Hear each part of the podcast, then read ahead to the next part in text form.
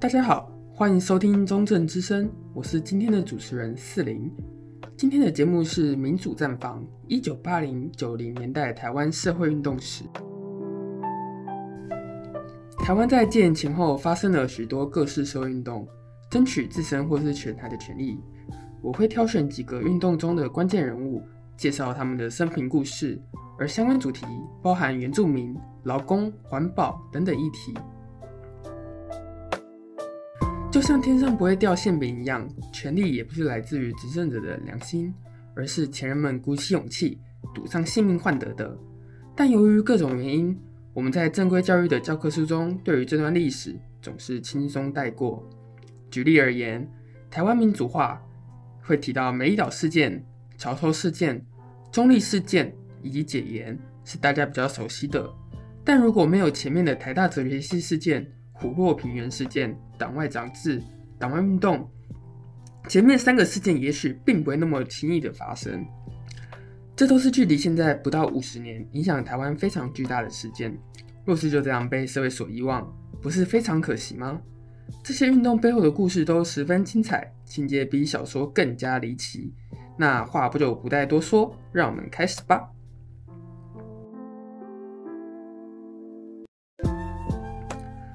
我们首先从台湾的民主化开始谈起。提到台湾民主之父，大家脑海中第一个想到的会是谁呢？是终止动员戡乱、解散万年国会的李登辉，还是解严、开放党禁？报禁的蒋经国，不管他们做出这些决策的本意为何，不可否认的，他们都在台湾民主化的过程中占有一席之地。但是如果没有党外人士们的持续运动，单凭他们两人，台湾是不可能会民主化的。而我们今天要介绍的人物，就是在戒严时期，台湾民主运动最黯淡的六七零年代党外领袖郭雨新先生。那时，党外运动并没有组织支撑，大家分散各地对抗国民党的党国体制。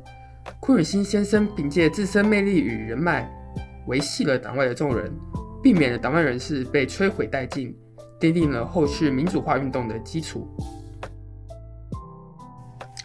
本集的主要内容来自张文荣先生编著的《台湾民主之父郭雨新评传》，大约区分成求学经商阶段。省参议员时期、省议员时期、参选立法委员以及流亡美国时期。郭雨新先生诞生于一九零八年的宜兰，父亲郭根生在青年时期是秀才，家境算是殷实，生性慷慨重义气。可惜后来担任朋友的担保人，朋友生意失败，郭根生变卖了所有家产才偿清债务。此重要变故让他一振不起，年仅四十岁就中风去世了，留下老婆吴笑和三个孩子。郭家家境也转向贫困，当时郭雨欣也才十四岁。在公学校毕业后，郭雨欣留在学校当工友。本来学校老师看郭雨欣学习时还不错，想让他帮忙教书，但是教书要穿鞋子，工友不用。郭雨欣穷到买不起鞋子，不敢答应老师。只能去当工友，在工作休息时间，他也没有停下学习。一九二六年，郭雨欣十八岁的时候，台北州立宜兰农学校成立，在全台八百多个考生中，郭雨欣以第一名的成绩被录取。但是录取农学校后，郭雨欣并没有因此一帆风顺，读了半年就因为筹不出学费而辍学了。好险！林本源新竹株式会社社长林宗寿恰巧来宜兰旅行，得知郭雨欣的故事后，觉得此子将来大有可为，决定赞助郭雨欣完成学业。郭雨新并没有让林松寿失望，在学期间成绩优异，每学期的成绩都名列前茅。毕业后保送进入台北帝国大学就读农业化学。林松寿不止继续资助郭雨新。还完全负担了郭雨新的生活费用。郭雨新大二时转系到农业经济系，一九三四年毕业后就进入了林松寿的会社里，担任租务主任。一年后升任会社经理。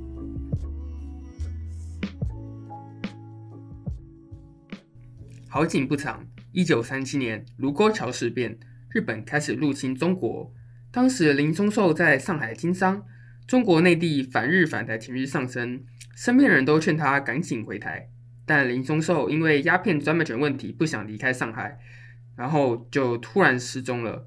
传闻是被陈仪拘禁，病死狱中，留下庞大家业给唯一的儿子林子蔚。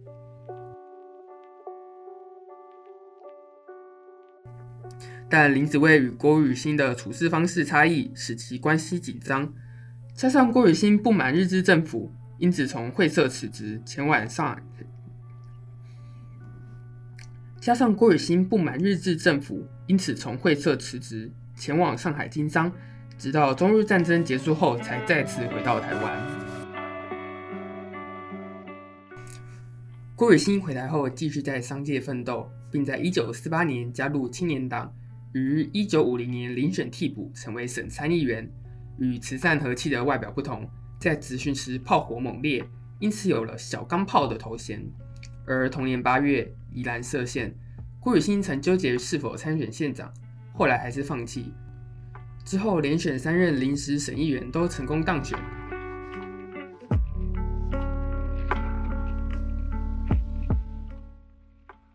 由于此时白色恐怖氛围浓厚，郭雨新的政治主张偏向地方自治。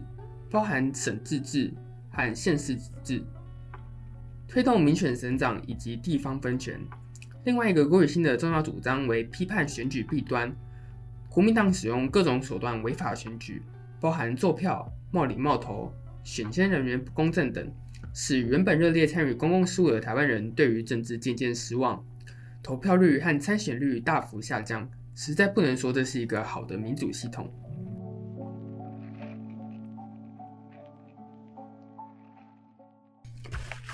一九六零年到一九七零年代，郭雨新在省议员、宜兰县长、台北市长之间的竞选挣扎，因为各种原因以及相信影响，最后还是选择了省议员作为竞选的目标，也一路连任四届省议员。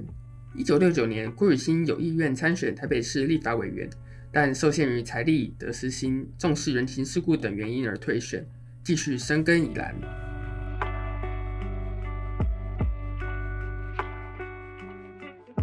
一九七零年代，郭雨新和国民党关系恶化。过去虽然在议会上针锋相对，私底下通晓人情世故的郭雨新，还是和他们维持不错的关系。就连前面几届省议员的提名，国民党都会礼让一席给郭雨新。但后来，郭雨新与美国大使馆关系变得密切，住家常有海外人士出入。就连彭明敏偷渡出国，国民党也怀疑是郭雨新暗中协助，开始进行二十四小时的监视。电话也被监听。第五届省议员，国民党不再礼让，提名两位候选人参选。竞选期间，使出了各种手段，包含恐吓郭雨新的助选员，公开破坏竞选活动，调派军队至宜兰县准备投票。郭雨新考量到再竞选下去，恐怕会和国民党起严重冲突，不忍团队因此沦为阶下囚，宣布退选第五届省议员选举。这时期，郭雨新主要关心的依旧是地方自治与选举弊端，不同处在于不再强调省自治，而是更为关注县市自治。当时，地方政府是有名无实的，事事皆被中央政府与省上级机关干涉，实无多少自治空间。选举弊端的部分，则是依旧违规严重，贿选风气普遍。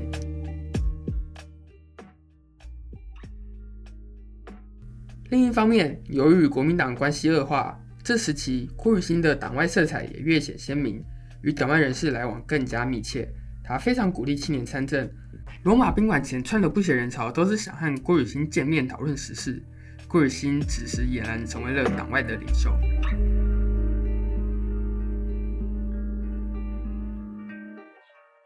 一九七五年，立法委员增额改选，郭雨新再次宣布参选。这时，他已经六十七岁，参政已经二十七年，这也是他最后一次在台湾参选公职了。国民党完全没有公平选举的意思，依旧运用各种力量，意图使自己提名的候选人当选，特别是在选择性执法的部分。举例而言，当时规定竞选活动不得结众游行，在竞选活动的第一天，郭雨新的主要竞争对手邱永聪医师便违反了规定。在罗东街头进行拜票活动，长长的车队聚集了大量的人群，但是选监机关并没有做任何行动。反观郭雨新的拜访活动，先前被国民党恶意中伤，使没什么民众愿意到场支持，仅只是个人竞选车队两三台车沿途拜票，不止被情治人员紧紧跟随，也被选监机关提出警告，认为其违反不得结众游行的规定。竞选活动最后几天，更有团体恶意发布中伤郭雨新的传单。没有证据就对郭雨新肆意谩骂、任意造谣，指称其为匪宣传、挑拨民族情感。但选监机关不不止没有行动，对手的助选人还公然协助发送传单。这时，部分宜兰的学校还开始教唱邱永聪竞选宣传歌，在学生间办理假投票。如果有人支持郭雨新，还会被同学嘲笑。投票日当天，作票消息不断。有里长在投票所前发放肥皂贿选，带人投票，废票比例不合逻辑。郭雨新获得七万票，废票竟有八万多张。明明投票所只有五百个选民，却开出六百多票，等等不足备据。结果原本当选机会浓厚的郭雨新也就落选了，被后人称为“虎落平阳事件”。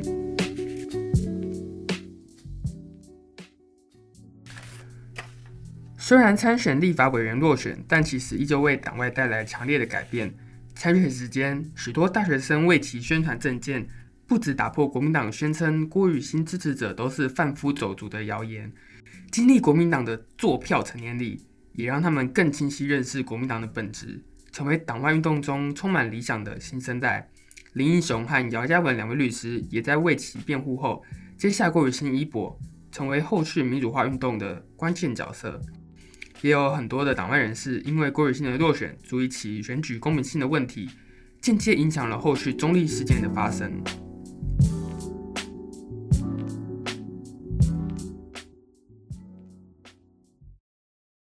受到党外人士的影响，这时期郭雨新的政见显得更加的大胆，对于中央政府结构提出定期改选国会与制定选举法，支持解严，组织建立强而有力的反对党。司法独立、言论出版集会自由、基本人权保障、全面的社会福利以及全民健康保险等等，与初期主要推动地方自治产生的差别。而过去郭雨新几次想前往美国探视儿女，但总因政治因素被禁止。直到一九七七年，蒋经国终于同意郭雨新出国了。来到美国，郭雨新受到热烈欢迎。继续参与海外政治活动，更在一九七八年宣布参选台湾总统，主张国民代表改选、解严、释放政治犯、总统民选等。但其较为稳重保守的风格渐渐不被岛外激进派所认可，两者之间产生了冲突。与革命派的街头路线不同，他主张的是议会路线，因此产生了路线之争。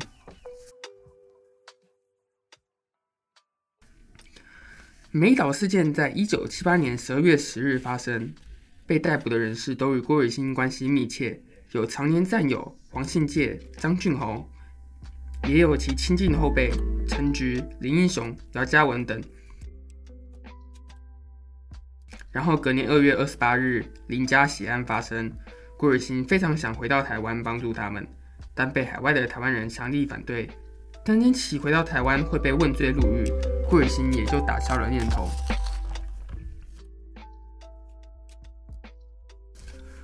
晚年在美国的郭雨新仍想组建反对党台湾民主党。既然岛内戒严无法阻挡，那就在国外组完带回台湾，受到许多的台湾政界人士支持。一九八五年，施明德在狱中发动绝食，号召海外的台湾人筹组台湾民主党。可惜在同年八月二日，郭雨新在美国华府病逝，享年七十八岁，无缘看见之后民进党的成立。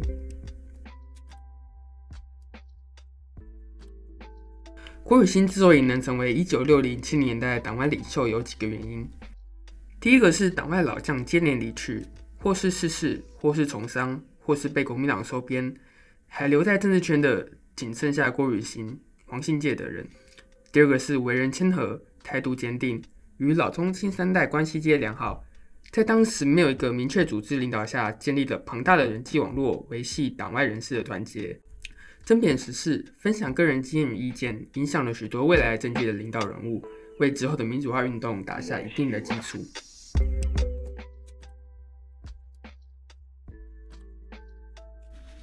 一九七零年代，各个党外杂志接连发行，但也接连受到打压。大学杂志是初期较为知名的一本，在一九六八年创办，直到一九七三年分裂。其注重校园内的社会倡议与议题讨论，鼓励台大学生参与社会运动，像是保钓运动等。但学生关系社会议题触动了国民党的敏感神经，十分担心会影响执政，所以透过职业学生冯沪祥与校方的配合。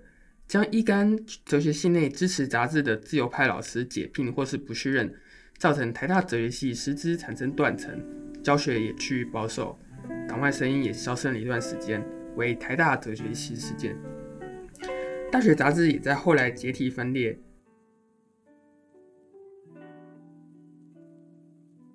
顾尔新依旧想筹办新的政论刊物，所以找了张俊宏、许信良等人创立了台湾政论。这些人大多是反国民党的在野人士，且多是选举起家的本土派，所以更注重务实的社会问题。虽然他们自诩为温和渐进的改革派，但蒋经国并不会如此认为，是那个理由强制停刊一年。为了维生，张俊宏和他的副总编黄华在郭汝新的帮助下，于西门町开了一家小吃店，叫做相见小吃，卖排骨面和甜不辣。生意意外的还很不错，但国民党还是不放过他们。附近商家被警告，房东被查户口，小吃店最后还是收掉了。之后成立的这一代杂志也没有持续太久。前往美国后，郭尔新恰逢台美断交，当时担任台湾民主运动海外同盟主席的郭尔新与秘书长王正王能祥决定办理听证会。在裴尔参议员的帮助下，成功催生出影响后续台美关系最重要的一部法案《台湾关系法》。而对于政治犯的营救，库尔辛和王能祥也不留余地，在众多海外人士的帮助下，成功影响国民政府，降低了政治犯的判刑年数。库尔辛先生是一个坚持理想的人，虽然有着瞻前顾后的毛病。但也因为始终如一的君子性格，受到众人推崇。其深耕宜兰二十年，在宜兰建立的一个良好的政治风气，也使宜兰成为了民主圣地。民进党也因此受惠，从一九八一年起，连续在宜兰县执政了二十四个年头，可见其影响力。郭尔新不管是在台湾或是美国，都没有停下脚步，将一生奉献给了台湾的民主化运动。我们今天就先讲到这里。从国民党来台开始，一路到后续解严，政治权力主要都是被国国民党所掌握。但随着主要知识分子开启了民主化的讨论，虽然立场各有不同，有些支持台湾独立，有些支持统一，有些走街头路线，有些是走议会路线，但追求民主化的目标是一致的。在戒严时代下，冒着生命的风险，透过各种管道宣传理念。不管是选举或是党外杂志、公开演讲、示威游行，他们并非不知道做这些事的危险性，依旧为了台湾的民主化前仆后继的努力发声。民主并非凭空出现，也并非一人功劳，没有这些人的努力，不会有今天民主自由的台湾。一九七九年美岛事件后，离解严还有八年，总统民选还有十六年，民主化还有许多故事没讲。可惜受限时间，无法多提。下周要来谈五二零农民运动，在经济起飞的年代，农业是被牺牲的一群，他们的故事是下回的主题。谢谢大家今天的收听，我们下礼拜同一时间见，拜拜。